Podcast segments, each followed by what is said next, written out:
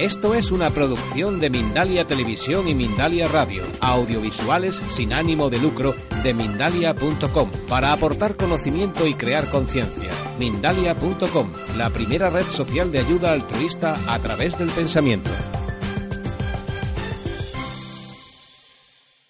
Soy Anthony Blake y digamos que hago un poco de presentador, de maestro de ceremonias de, de este fantástico libro, Los misterios de la mente, que escribe David Baró. David Baró es él, que ya lo sabéis de sobra porque se le ve en la foto.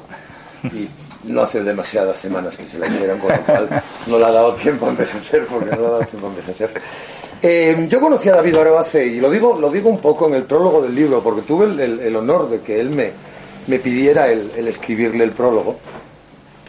Eh, evidentemente, cuando un compañero mago te pide que le escribas el prólogo de un libro de él para magos, es decir, un libro que va a ser más o menos privado, que va a ser más o menos cerrado, bueno, pues cuentas todo lo que tienes que contar, te explayas a gusto con esa persona, te cuentas toda la historia, pero sabes que ese prólogo nunca va a llegar al público. Eh, yo sé el barullo que es eso porque tengo la fortuna de haber escrito tres libros también de un material muy parecido al, al que escribe él. Y claro, eh, cuando ya te dicen, no, es que el libro va a ser de publicación nacional, dices, coño, ¿y ahora que escribo para presentar a un señor que sí que se le conoce, pero que no se le conoce demasiado y que ha puesto todo su interés y toda su afición en ello? Bueno, pues intenté contar por más o menos la historia. Cuando yo lo conocí, conocí a un chaval que además me habló de él muy bien, una, un, un, además profesor tuyo, ¿Sí? eh, un mago de Barcelona, Amílcar, que es maravilloso, maravilloso personaje, y me dice, tiene buenos modales.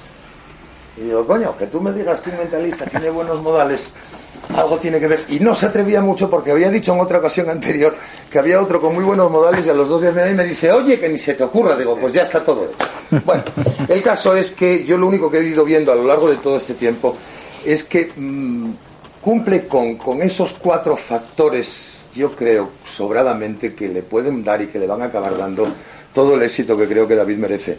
Eh, tiene, tiene una actitud mental totalmente positiva. Yo cada vez que lo he visto en las últimas, en las últimas veces, en las últimas ocasiones, o que ha mandado o que ha colgado algún, alguna foto bien en Instagram o bien en Facebook o bien en las redes sociales, como que conocéis todos, siempre lo he visto con algún libro en la mano. No era un libro de ficción, porque no era un libro de ficción, era un libro la mayor parte de las veces te he pillado con libros de comunicación no verbal, de programación neurolingüística, yendo a un curso, volviendo de un curso, constantemente reciclándose. Con lo cual, siempre, siempre, desde que yo conozco a David, lo veo con esta cara que lo veis ahora, con cara sonriente, con cara alegre, una actitud positiva total. Después tiene eh, una profesión que es una pasión. Yo lo entiendo perfectamente lo de la pasión porque la misma pasión la tengo yo.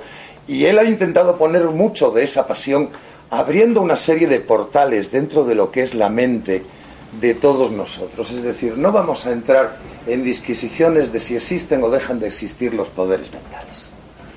El hecho de que la ciencia aún no lo haya demostrado no quiere decir que no, es decir, de una teoría, de un postulado que hace años fue la teoría de la relatividad del señor Albert Einstein, eh, este año se ha demostrado que ciertamente aquella teoría era total y absolutamente cierta, pero hasta este momento no se había demostrado. Con lo cual yo no excluyo la posibilidad de que en un momento determinado la ciencia, la ciencia, la ciencia legal, la ciencia real, la ciencia decente, la ciencia académica, acabe demostrando que realmente alguna de estas capacidades el cerebro tiene que tener. Porque evidentemente nuestro cerebro se alimenta muchísimo de lo que es la intuición y en esa intuición muchas veces da lugar a la confusión. Por eso yo muchas veces en el, en el último capítulo cuando hablas de, de videntes y hablas de, de, de, sensitivos y demás, yo sé que hay mucha gente que confunde esa gran intuición que tienen con esas capacidades o con esas habilidades. Lo cual no quiere decir que muchas veces esa intuición no sea excesivamente excesiva, que haga pensar que pudiera ser otra cosa. Pero bueno, no voy a ser yo quien rompa, quien rompa una lanza a favor de los echadores de cartas ni de los adivinos, ni muchísimo menos, porque no me convence ninguno y evidentemente creo que hay una grandísima falsedad detrás de todo ello. Lo que sí ha hecho ha sido un trabajo muy duro y sobre todo lo ha plasmado en forma de conocimiento. Os acabo de contar las cuatro claves para que cualquier trabajo de cualquier persona triunfe en cualquier sitio. Una actividad mental positiva, poner mucha pasión, trabajar duro y sobre todo tener conocimiento y utilizar ese conocimiento. El libro lo tiene resumido prácticamente en tres, en tres capítulos, uno dedicado a la memoria, otro dedicado a la hipnosis y otra a los fenómenos especiales. De los fenómenos especiales no me voy a extender, es una parte muy divertida, es una parte muy entretenida, cuentas historias de muchos, de qué hicieron, de cómo lo hicieron, de que no se sabía muy bien, de que si la ciencia picó, si la ciencia de la época se dejó engañar o no se dejó engañar. Los científicos nunca han sido malpensantes en ese sentido, punto. Imaginaos lo que sería poder hacer una sesión de espiritismo, invocar a Albert Einstein y que se colocara aquí en medio. Sería estupendo, tío, cuéntanoslo todo. Cuéntanoslo todo. Bueno, pues no. Resulta que no hay forma de que el señor Albert Einstein baje por ningún lado, ¿no? Em, la hipnosis, la hipnosis es ese capítulo de la gran olvidada, eh, de la, gran, del gran engaño, del, del, gran extraño, del gran cómo, cómo poder expresarlo, de la gran bufa en muchos momentos, porque desgraciadamente muchísimos de los espectáculos de hipnosis que andan rodando por medio mundo, se trata de que para demostrar que el individuo está hipnotizado, tienes que hacer muchas tonterías. Y hombre, personalmente yo soy de la opinión que cuando uno se sube a un escenario, y eso lo hace David maravillosamente bien, tiene que ser tremendamente respetuoso con su público. No puedes mandar a uno a hacer tonterías porque después, aparte de que eso en los siguientes espectáculos crea refractariedad, con lo cual la gente ya se pone, ya se pone así. Entonces abre una puerta muy interesante a la hipnosis. Los que tengáis mala memoria, el capítulo de la memoria es un filón, eso ya os lo digo, hermano. Y en el capítulo de hipnosis os va a contar una técnica para poder hipnotizar personas. Eh, realmente la técnica viene muy bien aclarada, muy bien explicada y desvela muchos de esos de esas falsedades que hay alrededor de las, de las técnicas de hipnosis. Yo, sinceramente, no puedo decir nada más, que estoy tremendamente orgulloso de haber escrito este prólogo, que te agradezco muchísimo, David, que me hayas encargado el prólogo de tu libro que el libro me lo he leído y me lo he leído de una sentada, porque me lo he leído de una sentada, es muy entretenido, está muy bien, está bien escrito, que es otra de las cosas que se piden siempre en estos libros, y en el fondo digamos que podríamos decir que es un libro de motivación, que tan de moda está ahora mismo la autoestima y el, y el self y el hombre, qué bonito es todo. Bueno, pues a lo mejor resulta que pensabas que tenías mala memoria y con sus técnicas, o que tenías eh, dificultades para dormir y con sus técnicas, puedes llegar a ese sitio no me queda más que deciros que este señor que está a mi lado es David Baro. David, muchísimas gracias. Gracias.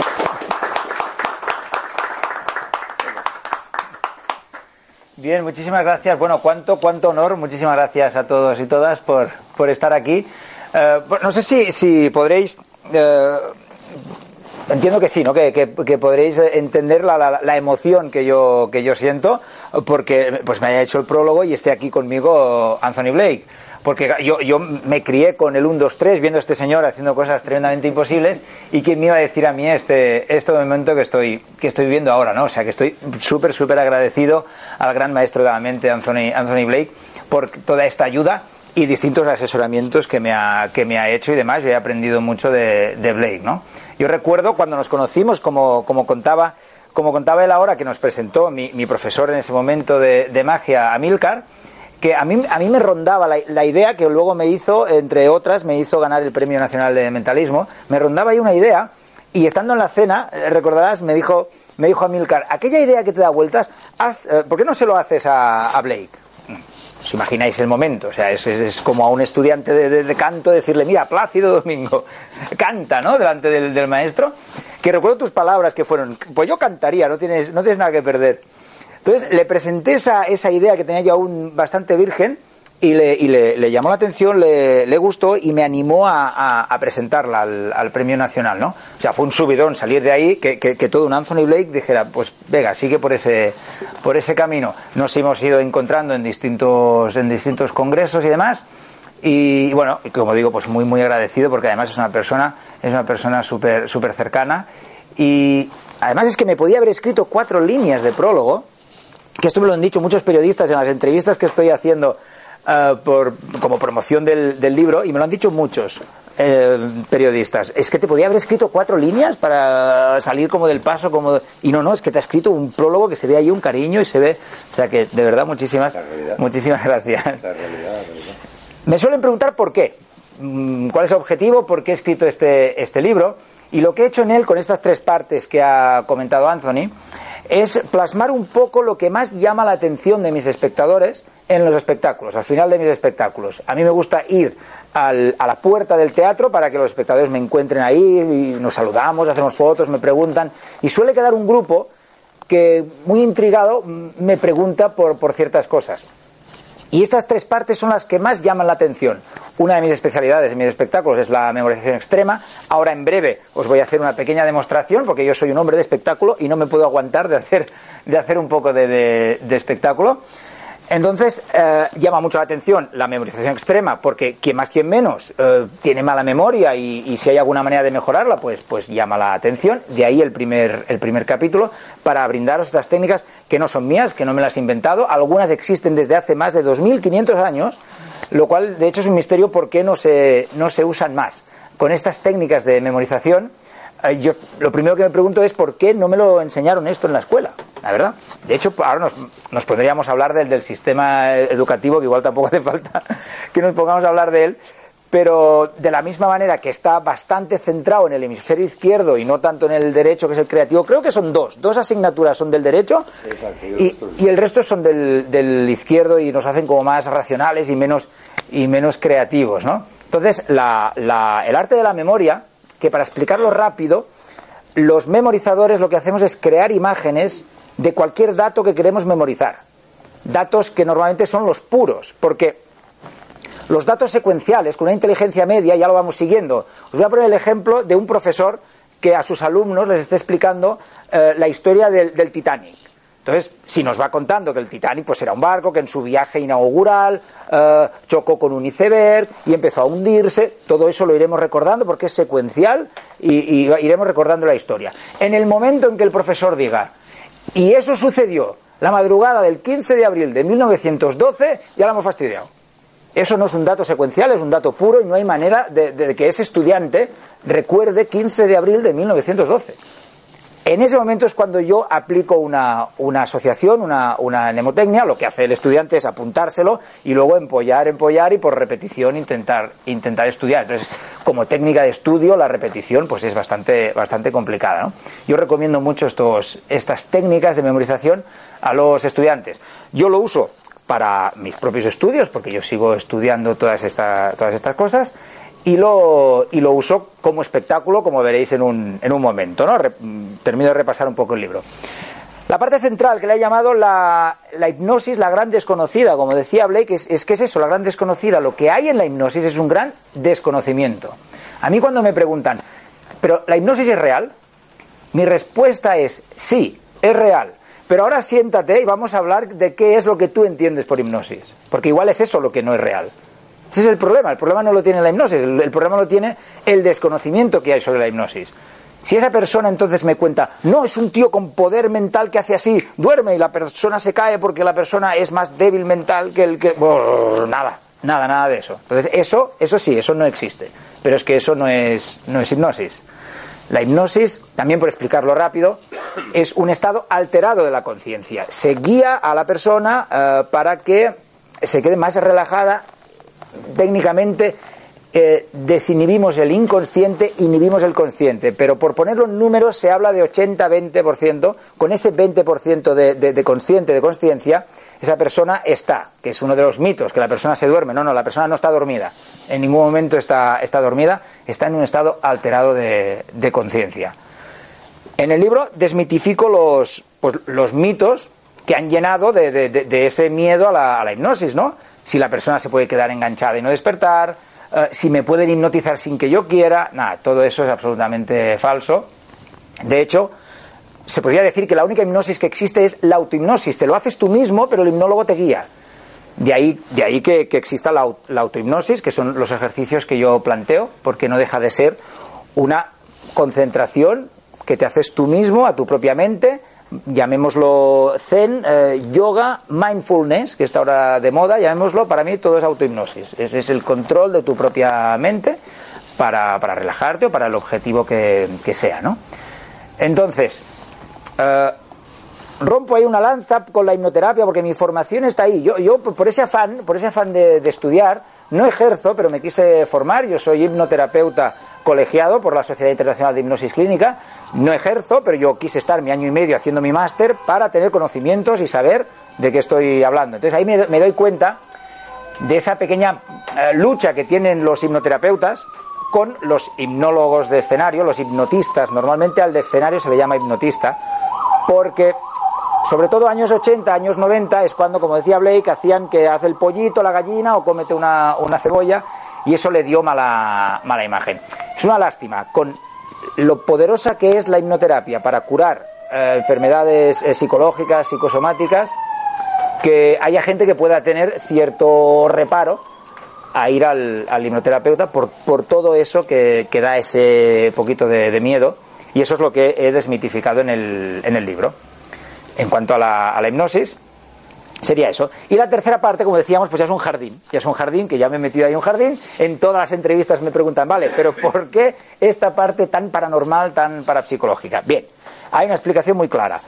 En los espectáculos de mentalismo uh, presentamos este tipo de, de, efectos. En mi último espectáculo que presentaba en teatros, Aneman, hacía, eh, reproducía, por decirlo así, reproducía una sesión de, espiritismo con como protagonistas lo, los fallecidos del, Titanic. Entonces, si yo hago eso en un espectáculo, no puede ser que a la salida del teatro una persona que casualmente pues sea psíquica o sea parapsicólogo me haga preguntas del tipo mm, entonces, pero esto era un fantasma, o era un espectro o era un ectoplasma y yo no sepa contestar. Entonces yo tengo que tener esos conocimientos. Simplemente estudio ciencias ocultas y parapsicología para tener esos conocimientos, para aplicarlo en mis presentaciones y sobre todo no ser un desinformado, porque si yo como mentalista, como hombre de, misterio, en un espectáculo si encaja, me pongo a hablar de, de, telequinesia, me pongo a hablar de, de fantasmas o alguna cosa así, pues yo tengo que saber de qué estoy hablando. Pero ¿qué ocurre? Que cuando me pongo a investigar todo esto me llama mucho la, me llama mucho la atención y más allá de escribir una, una, parte sobre cosas que ya hayan sucedido, cosas históricas, yo me he, puesto este, este, tiempo que he estado escribiendo el libro a hacer una, un par de investigaciones que ya son propias. Veréis en el, en el libro que he entrevistado a personas que aseguran que han tenido una experiencia fuera del cuerpo, ¿sabéis? Esta gente que asegura que estuvo muerta, clínicamente muerta, salió del, del cuerpo y luego cuando volvió explican su, su experiencia. Yo sigo sin saber si es real o no es real. Lo que sí os puedo decir es que a la gente que yo he entrevistado, ellos no mienten. Porque es una de las cosas que también estudiamos los mentalistas, ¿no? La, la, la, lo, lo, los micro, los micro, los microgestos, de, de, saber un poco la persona, nos podemos equivocar, pero de saber un poco si la persona está mintiendo o está diciendo la verdad. Yo os aseguro que esas personas eran sinceras. Pero eso tampoco demuestra nada. Eso lo que demuestra es que esa persona se lo cree no demuestra que haya sucedido. Yo conocía a una, yo conocía a una mujer uh -huh. que todos los jueves a las 4 de la tarde se le aparecía la Virgen del Carmen y te lo estaba diciendo y te miraba de tal forma que dices, no me está mintiendo. Está absolutamente condicionada uh -huh. por dentro. Ahí Tiene, está. digamos que, un punto de, de, de, desdoblamiento esquizofrénico en donde todos los jueves a las 4 de la tarde y no le digas que no porque es tan real las figuras que el esquizofrénico crea dentro de su cabeza es tan real como cualquiera de los que estamos aquí. Realmente cuando van hablando solos por la calle van hablando con alguien a quien físicamente ven. Hay una película que lo refleja muy bien que hizo, me parece que recordar que la mente maravillosa sí. que refleja muy bien sí, ese sí, estatus del esquizofrénico. Él ve realmente a los personajes y los personajes le cuentan y le hablan entonces, efectivamente lo que tú dices, gente que, que los ves que te están contando la historia, y dices, no me está mintiendo. Sí, no, no Será una majarada, seguro. Pero no me está mintiendo. No, no, si le colocan un polígrafo en ese momento no salta la alarma. Totalmente, totalmente de acuerdo. Uh -huh. Sí, sí, esa parte es fantástica. Ajá, totalmente de acuerdo. Y es un poco también el atractivo de esta, de esta parte, más allá de explicar cosas históricas, desde el, que esto le llamó mucho la atención a la editorial, ¿eh? le llamó la atención de que yo no soy uh, el profesor Sebastián de Arbó, con el cual tengo una buena relación y también hemos hablado mucho, pero yo no soy ni el profesor de Arbó ni soy Iker Jiménez, yo no soy parapsicólogo, no soy psíquico, no soy medium. He escrito esta parte por la razón que os digo y le llamó la atención a la editorial que alguien con un punto de vista como desde fuera se metiera en este jardín, con lo cual es un punto de vista distinto. A la gente que mmm, quizá nunca le ha llamado la atención leer el libro de un parapsicólogo, pues este no es el libro de un parapsicólogo. Está desde un punto de vista como podría ser el de cualquiera de, de los, que estamos, de los que estamos aquí. Entonces, a mí me gustaría hacer un poquito de, de demostración en cuanto a la, a la, memoria extrema, a lo que podemos llegar a hacer con estas técnicas que plasmo en el, en el libro. Y, por ejemplo, yo he traído He traído dos novelas porque el problema de las demostraciones de memoria es que son aburridas. Si yo ahora tengo que memorizar una serie de datos para luego demostraros que los puedo volver a repetir, nos podemos estar aquí una serie de minutos y va a ser aburrido. Eh, para que esto sea más entretenido, yo ya lo traigo memorizado de casa. Entonces aquí os presento dos novelas que ahora vais a examinar. De hecho, me gusta cuando estoy en una librería que si el librero los tiene, me los dé de la librería. Entonces no usamos los, míos. Ojalá fuera cierto de Mark Levy, es muy conocida. No sé si está descatalogada, pero es muy conocida. Incluso si hizo una película. Y el libro de los sueños de Juan Carlos Martín Barrio. De verdad, si los tienes, usamos los vuestros, ¿eh?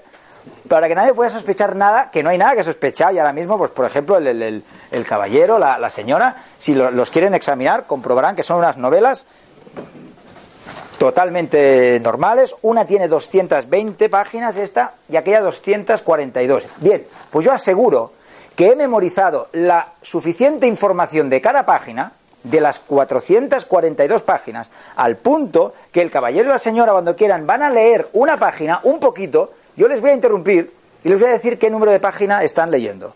442 páginas. Por ejemplo, una barbaridad como cualquier, como cualquier otra. Por ejemplo, empezamos por la señora, yo me giro, porque por supuesto no quiero ver nada. Si quiere abrir por donde, por donde, por donde guste, elija una de las dos, una de las dos páginas. Siempre desde arriba, empiece siempre desde arriba y yo, yo ya la pararé. Dígame. Este poema era el inicio del mencionado capítulo. De nuevo coincidía con el libro de los muertos. Los himnos a la gloria de Ra y de Osiris. Contienen versos. Suficiente, suficiente, muchas gracias, suficiente. Sí, sí, sí. Un, un, instante, eh, por favor. Eso es la página 53. Correcto, sí. Muchas gracias. ahora usted, abra su, su novela por donde quiera. A las 10, Paul metió la ambulancia en el garaje de Arthur y llamó a la puerta. Suficiente, suficiente, gracias. Página 114. Efectivamente. Muy bien. Cambia de página, un poquito más para adelante, más para atrás. Que me, he venido arriba, Anthony. Más para, más para adelante, más para atrás. Cambie de página, sí, leo desde arriba. Lily, antes de irse, lo había previsto todo. Unas semanas después de su muerte, Antoine cerró la gran casa y solo dejó abiertas las dos estancias de abajo donde se instaló. Ah, ah ¿Está usted leyendo desde arriba? No. Eh, eh, desde la mitad. Me he dado cuenta. desde arriba. Lea, desde arriba. Pero fíjese, fíjese que me he dado cuenta que no estaba leyendo desde arriba. Lea desde arriba del todo. Sí, Arthur. Me has dado su música. Y a continuación, el niño se durmió entre los brazos de Antoine. Antoine permaneció. Bien, suficiente, gracias. Página 139. Sí. Muchísimas gracias. 442 páginas. Cuando hago esto, la gente me pregunta, bien, ¿pero esto para qué sirve? En mi caso soy un hombre de espectáculo, me sirve para hacer estas demostraciones, pero vamos a imaginar que no son dos novelas, sino que son el Código Civil y el Código Penal y yo soy un estudiante de Derecho. Ahora sí que parece útil, ¿verdad? Repito, en mi caso lo hago con estas novelas porque es una, es una demostración, pero con estas técnicas que plasmo en, en mi libro se puede memorizar cualquier, cualquier dato, por extraño, por extraño que sea.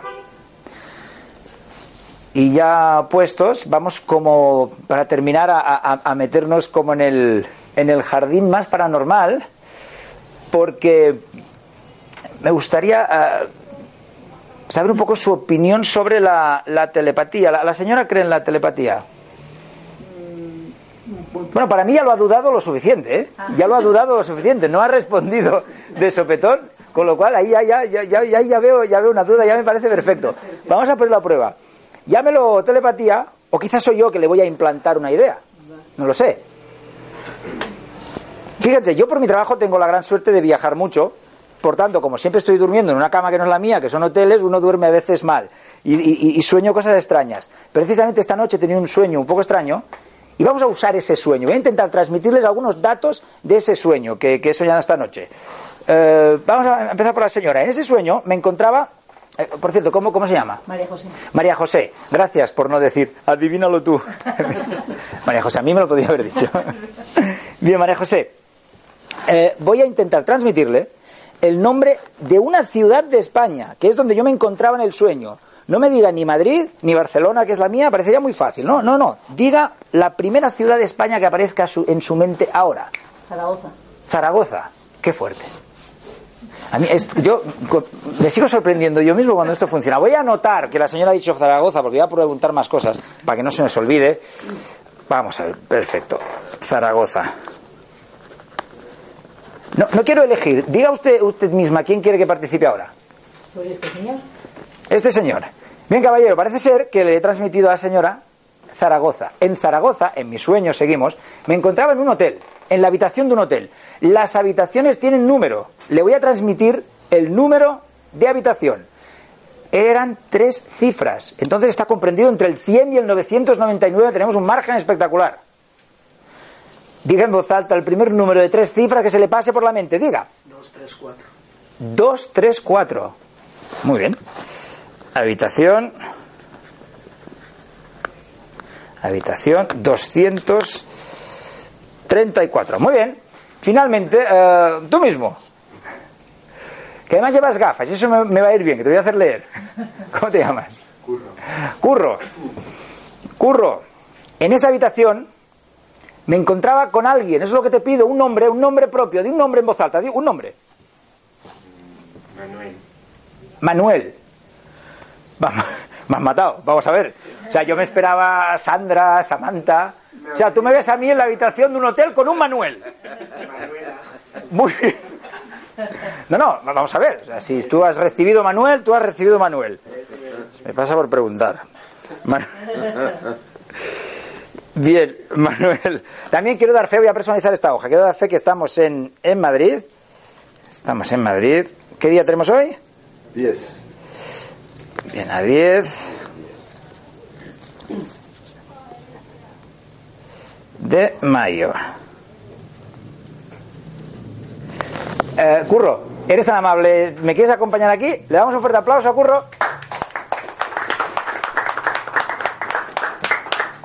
¿Qué tal, Curro? Ponte a este lado. Te decía si podías leer, porque te, te voy a hacer leer. ¿Esta letra la puedes leer? Es lo, que- lo que acabo de ¿Cuál de apuntar, todo, todo. Zaragoza, habitación 234, Manuel, en Madrid. A 10 A de 10 de mayo mayo. de 2016. Muy bien, Zaragoza, habitación 234, Manuel, en Madrid. Es decir, los datos que les ha parecido recibir telepáticamente, para que no se nos olvidara, los he anotado. Muy bien. ¿Cómo he empezado yo esto? He empezado comentando que he tenido un sueño, curro. ¿Y esto dónde estaba hace un momento? Aquí, en mi bolsillo, lo he sacado de aquí. Lo han visto tú. Vale. Tú estabas leyendo. He tenido un sueño esta noche, como decía. ¿Sabes qué sucede con los sueños, curro? ¿Qué? Que se olvidan. ¿Te, te acuerdas lo que has soñado esta noche? No. ¿Lo ves? Se olvidan los sueños. Para que no se me olvidara este, porque me ha sorprendido, lo que he hecho es que al despertar he he escrito cuatro líneas. Esta mañana, cuatro líneas y fíjate dónde llevo esta carta. Curro, estás cerca para dar fe. Esta, esta billetera, dinos, ¿hay un compartimento cerrado con cremallera? Sí, muy bien. Pues vamos a abrirlo. A ver qué tenemos aquí. Fíjate, un sobre. Dime, Curro, ¿cómo está este sobre? Cerrado. Bueno, cerrado, no, lacrado, ya más allá de cerrado es que está lacrado. Yo soy muy romántico, sigo lacrando las cosas. Por favor, mete los dedos, saca el papel que te encontrarás dentro, lo desdoblas, desdóblalo, y lo vas a leer despacio, bien claro. Recuerden, escrito por mí esta mañana. Lee. Yo, David Baró, he soñado esta noche que me encontraba en un hotel de la ciudad de Zaragoza, en la habitación 284, y conocía a Manuel. Gran sueño. Gran sueño, muchísimas gracias. ¿Cómo has hecho esto? ¿Cómo lo has hecho? Qué fuerte. Muchas gracias, Curro. Puedes volver a tu sitio. Gracias. Bien, muchísimas gracias. Por mi parte, no quiero terminar sin volver a dar las gracias al, al maestro Anthony Blake por todo lo que ha hecho, lo que está haciendo por mí. Tampoco me quiero olvidar, tenéis mucho mentalismo en Madrid y de muy buena calidad, la verdad, ¿eh? porque en el libro, cuando hablo del Nacional, también veréis que nombro a, un maestro que me ayudó mucho y lo tenemos hoy aquí, que es el maestro profesor Rochi. Le quería también dar un, un aplauso al profesor Rochi. Gracias, Rochi. Es verdad, en, Madrid tenéis de lo más, de lo más grande en, en- en mentalismo. Para mí, de verdad, ha sido un placer que estén todos aquí, más con el día este que está cayendo. Eh, muchísimas gracias por haberse acercado. Ahora estoy aquí por si quieren que les firme algún libro o lo que sea. Un placer. Muchísimas gracias.